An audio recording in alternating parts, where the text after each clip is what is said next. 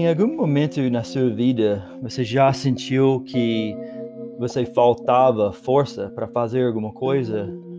Na verdade, eu poderia perguntar: em algum momento na sua vida você não sentiu assim? É, essa é a nossa realidade. Muitas vezes, quando estamos enfrentando uh, a missão de, de levar Cristo às nações, é fácil de sentir que não temos a força suficiente.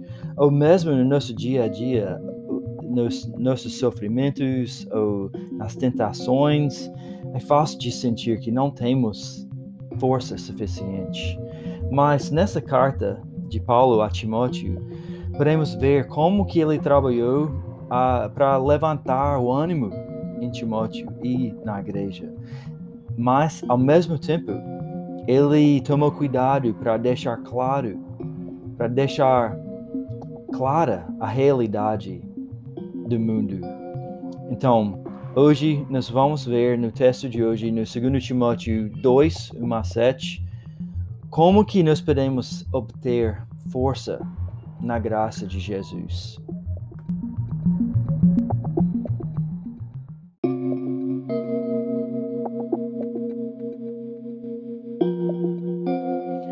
Vamos ler o texto de hoje.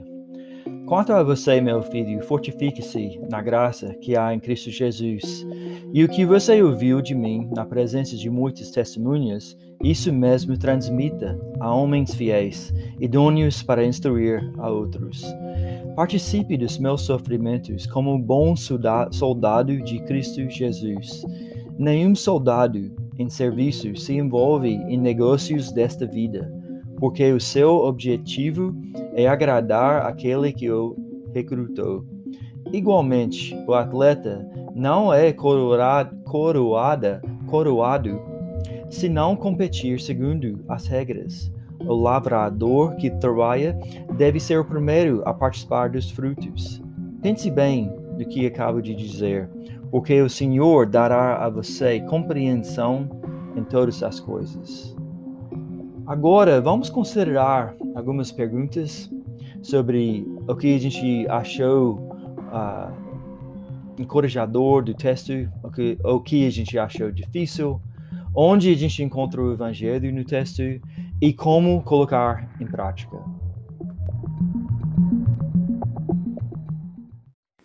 Oi, comunidade, tudo bem? Então, é, o que eu mais gostei no texto de 2 Timóteo, de 1 a 7, é, foram as palavras que Paulo disse a Timóteo para que ele se fortaleça na graça. É, e como o pastor Rafael mostrou no culto passado, nós precisamos sempre nos lembrar do Evangelho. É, e continuando com o texto, é, Paulo dá três exemplos né, do soldado, do atleta, do agricultor. E todas essas pessoas que ele citou como exemplo, ele mostra que são pessoas comprometidas com algo maior do que elas mesmas. Então é isso, comunidade. Um abraço.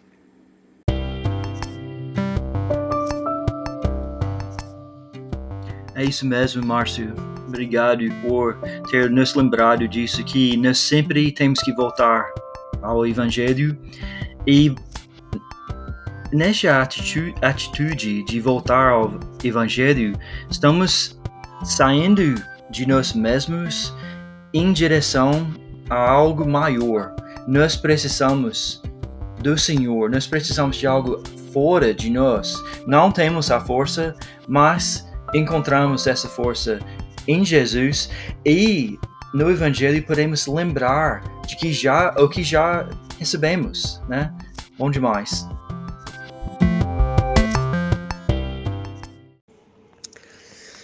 Bom, a parte que mais me chamou a atenção foi no versículo 4, quando Paulo fala que nenhum soldado em serviço se envolve em negócios desta vida, porque o seu objetivo é agradar aquele que o recrutou.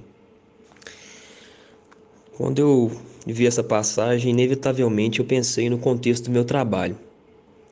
É, eu já compartilhei com algumas pessoas que Meu maior medo quando eu estou em serviço é não voltar para casa. Ou seja, meu maior receio é a morte.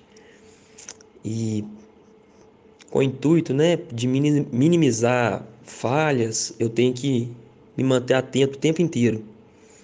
Seguir ao máximo as condutas que são exigidas no serviço. E de alguma forma eu creio que Paulo está alertando Timóteo, né, para algo parecido, só que infinitamente superior. Eu acho que ele está falando, ei Timóteo, não se envolva com as coisas desse mundo, esteja atento, vigilante, siga as condutas daquele que o recrutou, porque ele venceu a morte. Desejo que você vá para uma casa chamada eternidade. Obrigado, Herbert.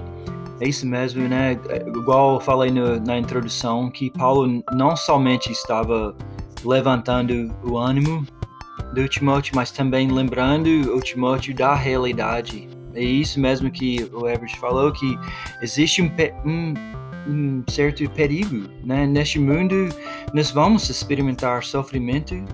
Alguns até vão morrer por causa do Evangelho.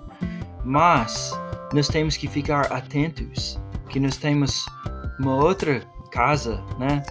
Nossa cidadania é da eternidade e não deste mundo, mas é mesmo que essa é a nossa realidade, que essa força que recebemos está nos uh, empurrando para fora, né? Para fora de nós, para amar e de nos sacrificar a favor dos outros.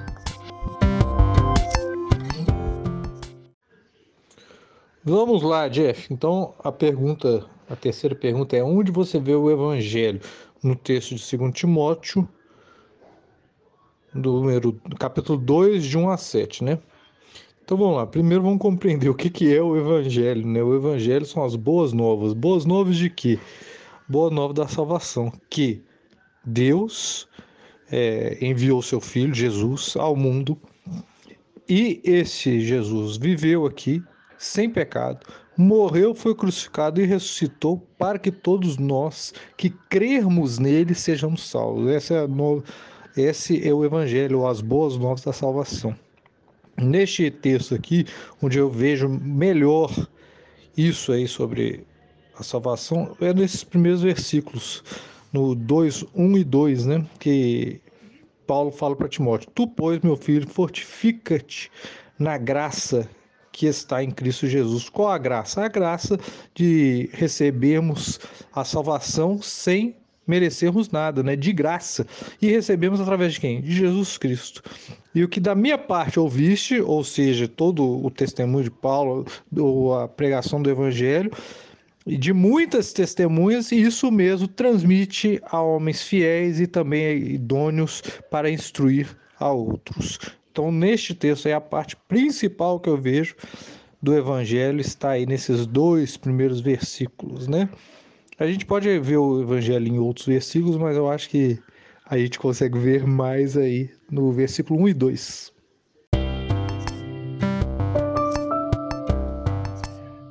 Obrigado, Ricardo. É bom lembrar mesmo, né, que recebemos a graça e também o que recebemos, essa vida eterna, recebemos pela graça. E eu acho bom como que como o Ricardo colocou junto o segundo versículo, porque temos que lembrar que nós também temos a responsabilidade de fortificar nossos irmãos. Então, que o que devemos transmitir a outros é o evangelho, né? Não nada de uh, Talvez tenhamos uma dica sobre a vida ou coisas assim, como melhorar alguma coisa, mas em tudo temos que sempre relembrar um ao outro do Evangelho.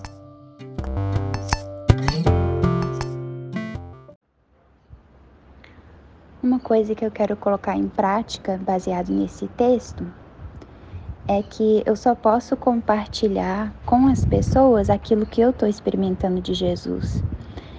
Então, É, eu pensei isso quando eu li, fortifique-se na graça que há em Cristo Jesus. Aí depois ele fala para Timóteo estar ensinando outras pessoas sobre a fé.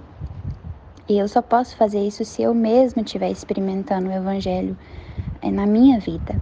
Então, lendo isso me fez querer voltar no capítulo 1 e ver é, o que Paulo falou sobre o Evangelho, sobre essa graça que eu recebi. E eu quero meditar nisso, que ele me deu vida quando eu estava morta e ele me mostrou graça e ele fez tudo isso é, não porque eu merecia, mas porque ele é bom e ele me ama e não tinha nada a ver comigo. Ele fez isso por vontade própria. E porque eu tenho recebido tanto dele, eu posso dar para os outros, eu posso doar é, minha vida aos outros, eu posso amar outras pessoas, porque ele me amou.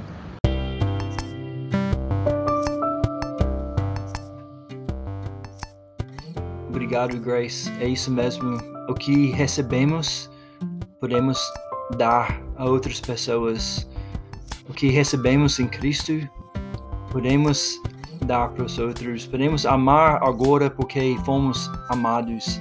Podemos perdoar porque fomos perdoados. Então, eu acho que esse é o nosso chamado de amar uns aos outros uh, e de ser reconhecidos como discípulos por causa do nosso amor mas sempre lembra lembrando que, que essa mensagem e esse amor é algo que recebemos e algo que nós podemos experimentar todos os dias.